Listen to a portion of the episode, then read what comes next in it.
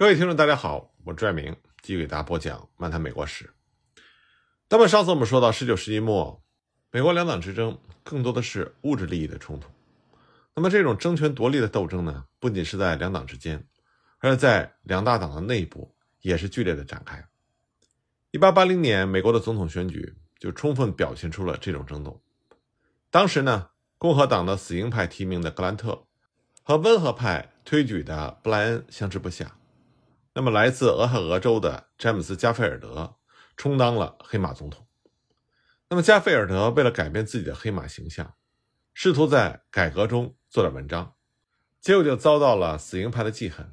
1881年7月2日，加菲尔德总统在华盛顿车站遭到了因为丢失官职而疯狂的查尔斯·奎特的袭击，身负重伤。9月份，加菲尔德去世。那么，死硬派的代表人物，当时的副总统。切斯特·亚瑟继任总统。此后呢，共和党内部的腐朽之风更加是有恃无恐，争斗的不可开交。那民主党就利用共和党内讧的机会，重整旗鼓。经过八年的苦心经营，在一八八四年的选举中，积极争取再入白宫。共和党为了破坏民主党的挑战，就抓住克利夫兰私生活的问题大肆的渲染。民主党呢，也不示弱。抓住布莱恩的丑闻展开攻击，那么这场人身攻击就充分表现出两党竞选中当时那种虚张声势的伎俩。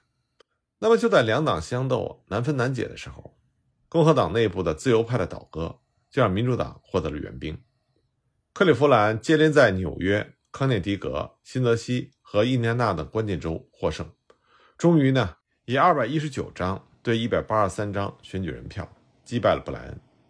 民主党终于结束了连续二十四年的在野党的地位。克利夫兰上台就证明了两大党的政策大体上是一致的。克利夫兰他是土生土长的纽约州的民主党人，多年为大公司担任辩护律师。在担任纽约巴夫罗市市长和纽约州州长的时候，他曾经以改革的姿态采取了一些纠正时弊的措施。他比较擅长左右逢源的手腕。就赢得了大资本家的赞赏。克利夫兰上台之后，马上就收到了铁路巨头吉古尔德的贺电。贺电里说：“我感觉到在你的掌握之下，这个国家巨大的商业利益将会是安然无恙。”那么，克利夫兰政府的财政部长是纽约的银行家丹尼尔·曼宁，海军部长呢威廉·惠特尼则是美孚集团的重要成员。他的政府在保护大企业利益方面。较之前的共和党前任们有过之而无不及。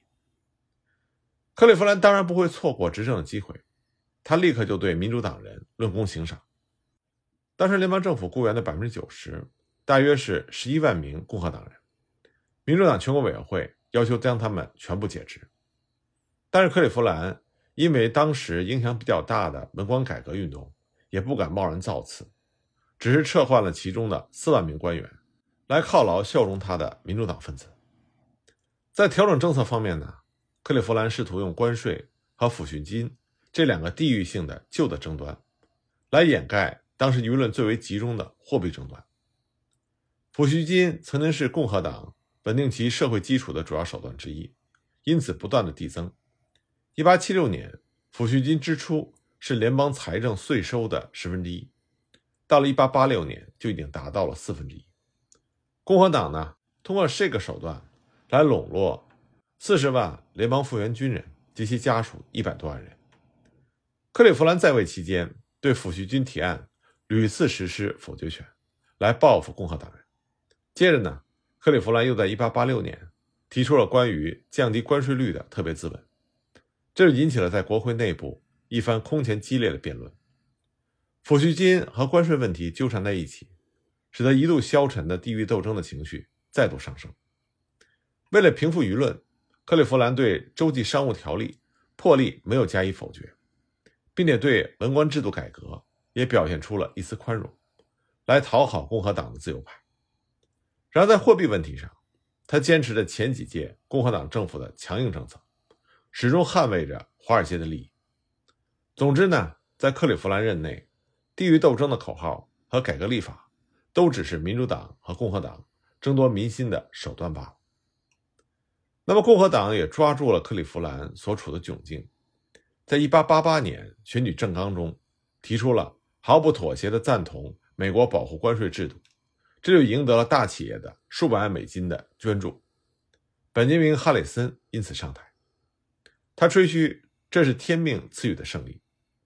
不过，宾夕法尼亚州当时的共和党党魁马修·奎伊却说，哈里森从不知道有多少人为了让他成为总统。而锒铛入狱。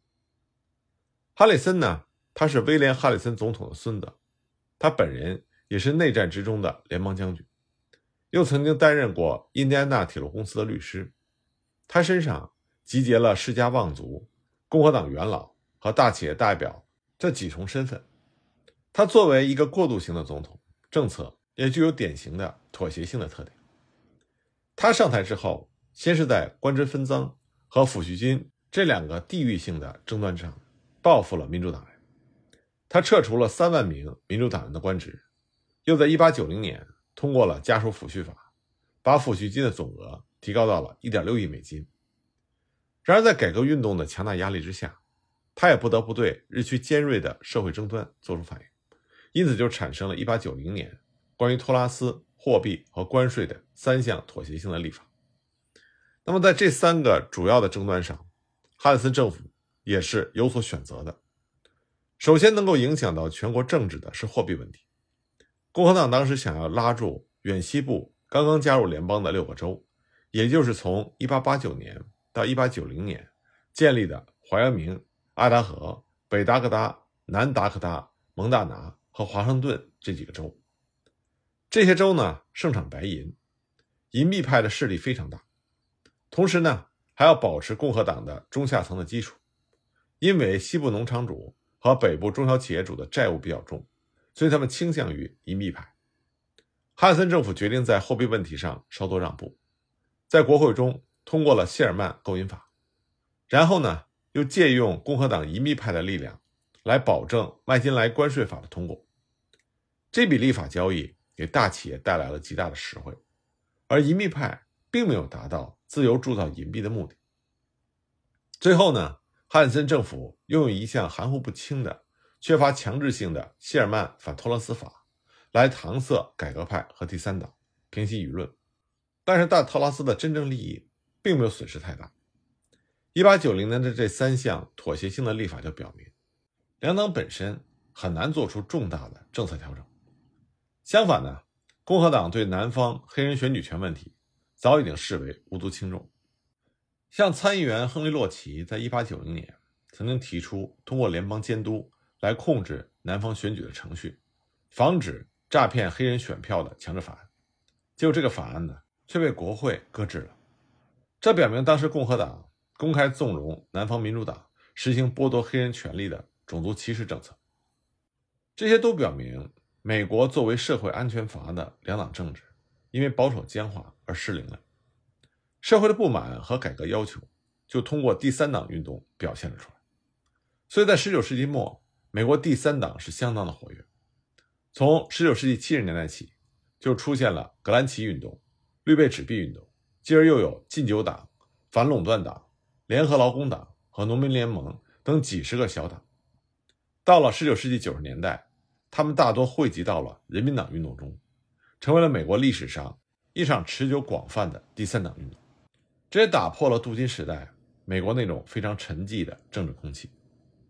人民党运动呢，主要是在中西部和远西部发展起来的。这两个地区既不像南方那样完全被民主党所控制，也不同于东北部是被大企业左右。中西部和远西部呢，在内战之后大量涌入了农场主、牧场主和其他的开发者。又迅速向西挺进的铁路公司和急剧渗入的银行和抵押资本，这两支巨大的社会势力就在西部形成了冲突的漩涡。这种冲突呢，和两大党在西部的势力真空结合起来，就为第三党运动的兴起提供了空间条件。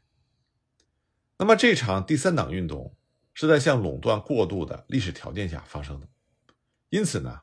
它表现出与经济周期同步进行的时间特点，由此形成了七十年代初的格兰奇运动、八十年代初的绿背纸币运动、九十年代初的人民党运动这三个不断上升的高潮。另外一方面呢，他们是基本上尚未脱离两党制框架的第三党，其势力的涨落受到两大党的选举活动的影响。在中区选举的时候，第三党的选票明显上升，说明他们在州一级比较有力量；但是在总统选举中呢，则严重下降。这表明在全国政治中，第三党的实力还是相当的薄弱。正是在这种起伏掌握之中，第三党就影响了两大党的军事。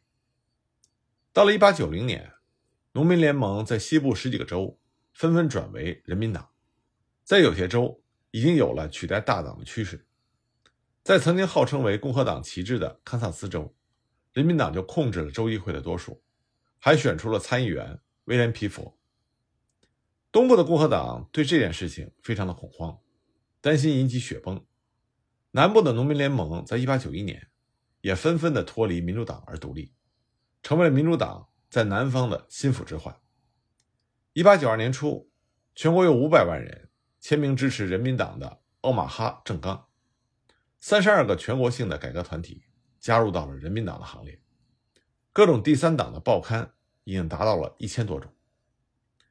第三党的改革主张，像格兰奇的铁路管制立法、绿背纸币党的货币纲领、联合劳工党和反垄断党的反托拉斯的口号。农民联盟的国库分库计划，都吸引了两大党大批的下层群众，有力的冲击了两大党的保守政策。一八九二年的人民党奥马哈纲领，集结了以往各改革纲领的大成，提出了以国家干预经济为中心的完整的纲领，在全国范围之内向两大党提出了挑战。西部和南部一些州的两大党的头领，为了争取选民，也纷纷接过了人民党的口号。抄袭他的纲领，转身一变成为了改革派的代表，像南卡的本杰明·提尔曼、德克萨斯州的豪格、明尼苏达州的克纽特·纳尔逊等等。总之呢，人民党以其独特的方式，对于传统两大党产生了巨大的压力。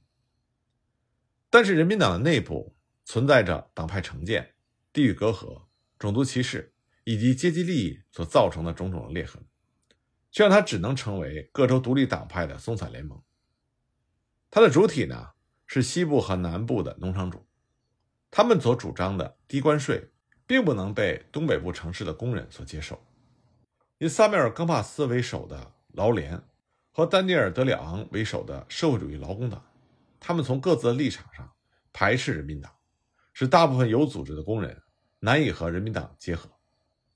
而人民党的上层。多数是大银矿主、大农场主和不满意两党的失意政客，和下层的目标并不协调，在关键时刻经常表现出和两大党妥协的倾向，加上缺少经费，所以人民党是难以和两大党的竞选实力相抗衡的。